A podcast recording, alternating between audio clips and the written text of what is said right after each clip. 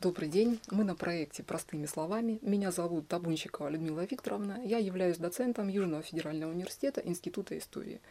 Сегодня у нас речь пойдет о религиозном возрождении на территории Дона в период Великой Отечественной войны. Общеизвестно, что 20-30-е годы стали временем такого ну, жесточайшего испытания для всех конфессий без исключения. А советская власть, которая оказалась во главе нашего государства в 1917 году, заявила себя как богоборческая, атеистическая, а, поэтому она преследовала все конфессии без исключения. И 20-30-е годы стали временем очень тяжелых испытаний, а, пик который пришелся именно на 37-38 годы. К 1941 году русская, к 41 году русская православная церковь как организационная структура, структура была практически разгромлена, она перестала существовать, большая часть священников была репрессирована, находилась в лагерях, те, которые были на свободе, занимались, как правило, совсем не богослужебной деятельностью, все, без исключения монастыри, были закрыты, что касается храмов, то из более чем 80 тысяч храмов от дореволюционного количества на территории РСФСР к 1940 году а, действующими были около 100 храмов. Я повторю, из 80 тысяч храмов а, функционировали только 100 храмов. И я должна сказать, что если сравнивать положение в целом по Советскому Союзу и с Ростовской областью, то ситуация была примерно такая же плачевная в религиозной сфере. А, храмы были закрыты. А, из более чем 900 храмов на 1941 год у нас осталось действовать только одна церковь в хуторе Обуховка. А, наверняка слышали они, это Обуховская знаменитая церковь, которая никогда не закрывалась, она не закрывалась в страшные 30-е годы и даже в последующие хрущевскую, хрущевские гонения. Все остальные церкви, а, более 900 церквей, они были закрыты, превращены в зернохранилища, в психбольницы, как это было в хуторе, в станице Ольгинской, зоопарке, как это произошло с, с кафедральным собором ростовским, нашим знаменитым, который находится на, на территории рынка. Там был зверинец, размещен накануне войны. И даже вот старожилы вспоминали, как такой некий момент, на который они обратили внимание, и как что было вестник, было воспринято как вестником чего-то ужасного, когда львица накануне 41 -го года родила львенка. Ну, в таких вот, да, вот очень таких тяжелых условиях. А, ну, мы знаем, что даже в зоопарках такое не часто встречается.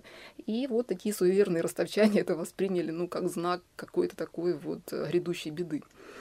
А, а что касается положения на соседних территориях, то оно было таким же катастрофичным. На территории соседнего Ставропольского края было около семи церквей, на территории Краснодарского края было около десяти церквей. А, то есть в целом Ростовская область, ну, скажем так, не выделялась а, среди остальных областей Советского Союза, хотя ситуация, наверное, была, пожалуй, одна из самых тяжелых в религиозном положении. А, коренные изменения в религиозном вопросе происходят, как известно, у нас с началом немецкой оккупации.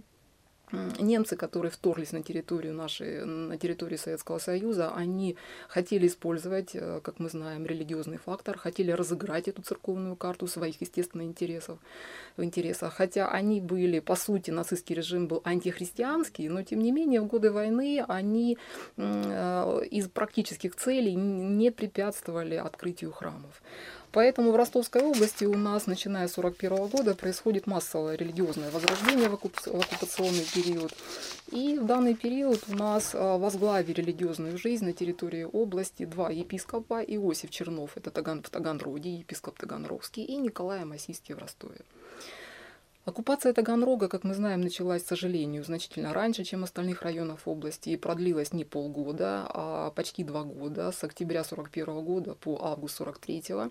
И поэтому самое раннее начало религиозной жизни у нас зафиксировано именно в Таганроге.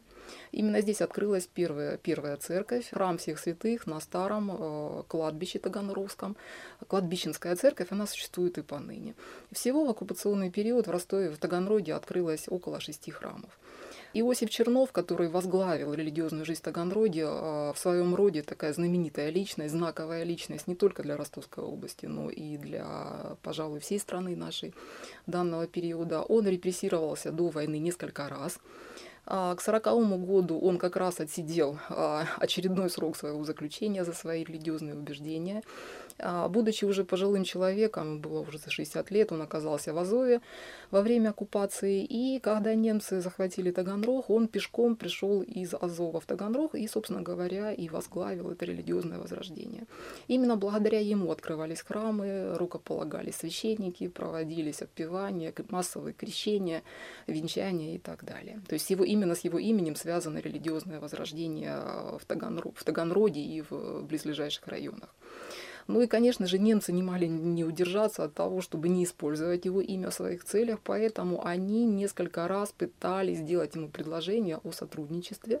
Впервые это произошло при освящении Никольского храма, когда Чернову было предложено прочитать речь перед согражданами а, антифашист, э, антифашистского, антисоветского содержания, ну, скажем так, профашистской направленности. А Чернов речь читать отказался, точнее, он даже не отказался, он просто ее не прочитал. И в дальнейшем нацисты уже не предлагали Чернову читать вот подобного рода речей. Но в дальнейшем они несколько раз вызывали, несколько раз вызывали его в Ростов, где делали ему предложение а, э, проводить духовное окормление коллаборационистских частей, то есть тех частей из советских военнопленных, которые пошли на сотрудничество с немцами. Чернов ответил отказом. А, тем не менее, надо сказать, что вот несмотря вот на такую деятельность Чернова, это в дальнейшем не спасло от репрессий. Он, к сожалению, после войны был осужден Несмотря на то, что он не признал обвинения своей антисоветской деятельности, он получил 10 лет, он их отсидел а, и вышел на свободу уже ну, достаточно пожилым человеком, глубоко пожилым человеком. А, и а, несмотря на то, что своей вины он так и не признал. А в 90-е годы он был полностью реабилитирован э, прокуратурой Ростовской области. Что касается Ростова, то в Ростове религиозное возрождение связано с именем а, Николая Амасийского, архиепископа Николая Амасийского и созданного при нем церковного совета, а, которые проводили возрождение, религиозное возрождение в Ростове и близлежащих районах. А, собственно, глава епархии Николай Масийский неоднократно заявлял, что он является скорее не руководителем, он, очень пожил, он уже был очень пожилым человеком, был свыше 80 лет на тот момент, а является посвятителем во священнике. Поэтому он занимался не столько административной деятельностью, сколько вот действительно только духовной. А его заместитель, настоятель от Ростовского собора Вячеслав Сериков, он как раз занимался административной деятельностью. А, гестапо интересовалась антифашистскими взглядами Николая Масийского, который он особенно не скрывал. И, во всяком случае, мы знаем об этом от Иосифа Чернова, которого несколько раз вызывали в гестапо и допрашивали на предмет э, сведений о, об антифашистских высказываниях архи, архиепископа ростовского Николая Масийского. Но Чернов, конечно, его не выдал, он сказал, что ничего такого он не слышал, хотя позже Чернов признавал, что слышал неоднократно это от женщин-прихожанок. Ну и мы можем предположить, наверняка Николаю Масийскому немцы делали такое же предложение о сотрудничестве, как и Иосифу Чернову. Всего 41 э, по 43 год, 42 по 43 год в Ростове-на-Дону было открыто 11 храмов,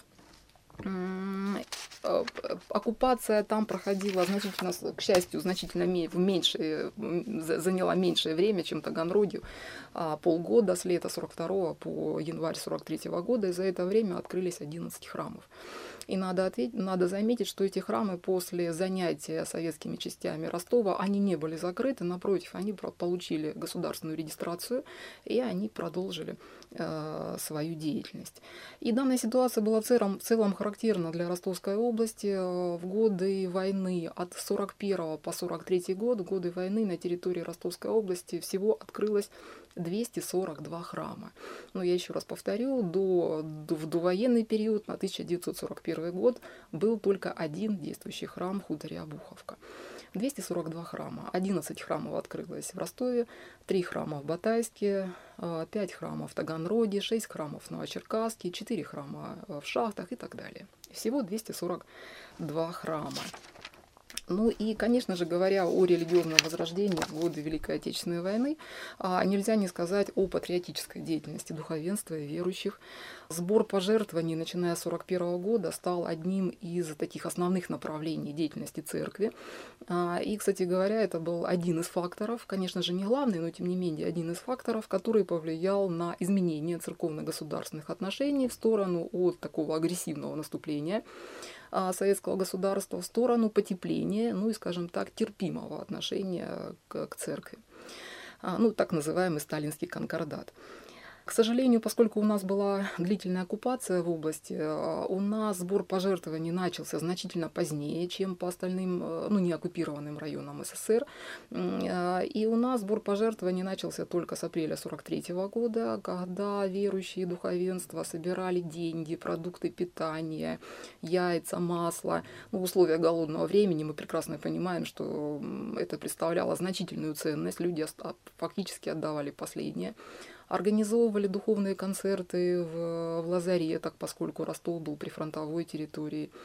А, устраивали духовные, э, духовные концерты, сборы от которых шли, опять же, в фонд, э, фонд обороны, фонд Красного Креста и так далее.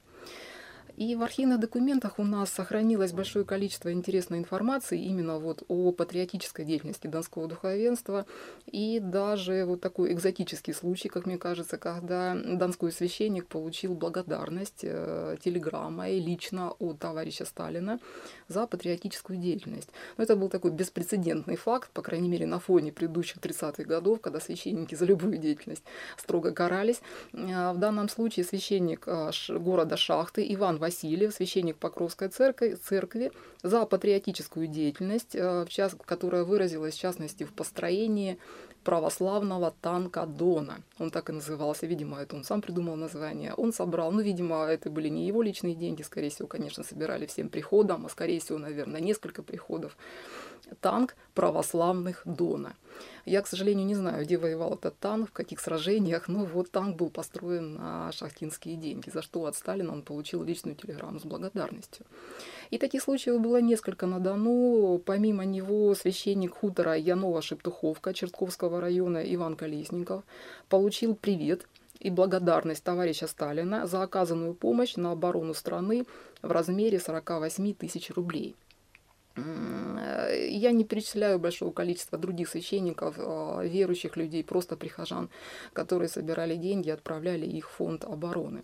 А, но интересный момент, что как раз-таки э, вот это вот э, перечисление денег, она до войны, оно строго каралось, оно запрещалось декретом об отделении церкви от государства, и разрешено было официально, сборы церкви на пожертвования в любых целях были официально разрешены только с 1944 года.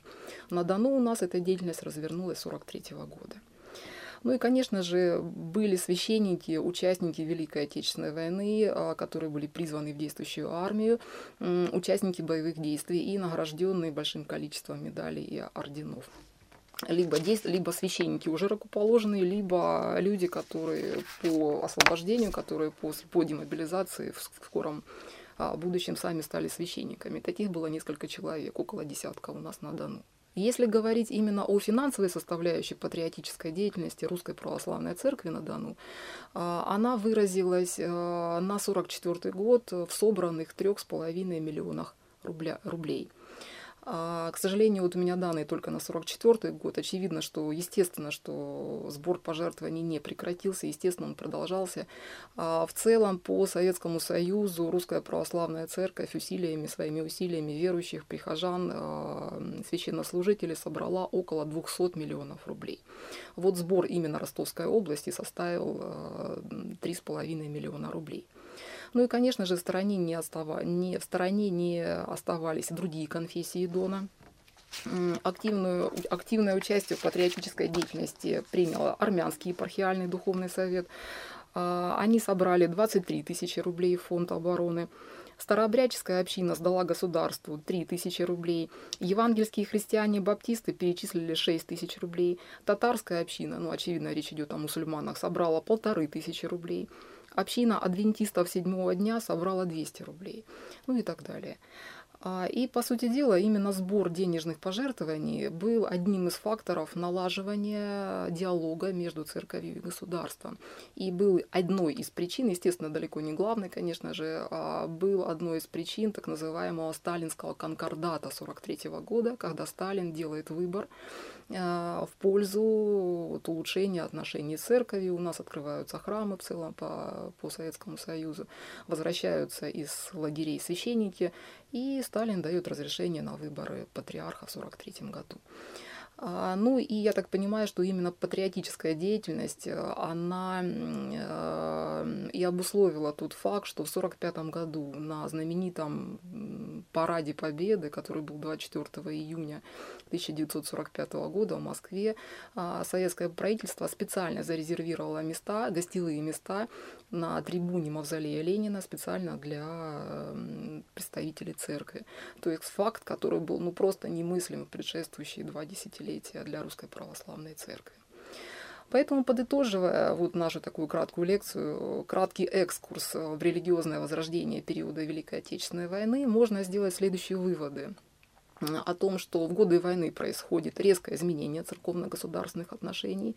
И на территории Ростовской области в данном случае религиозное возрождение, оно совпало со временем немецкой оккупации. Немцы попытались э, использовать религиозное возрождение в своих целях, но, как мы знаем, неудачно.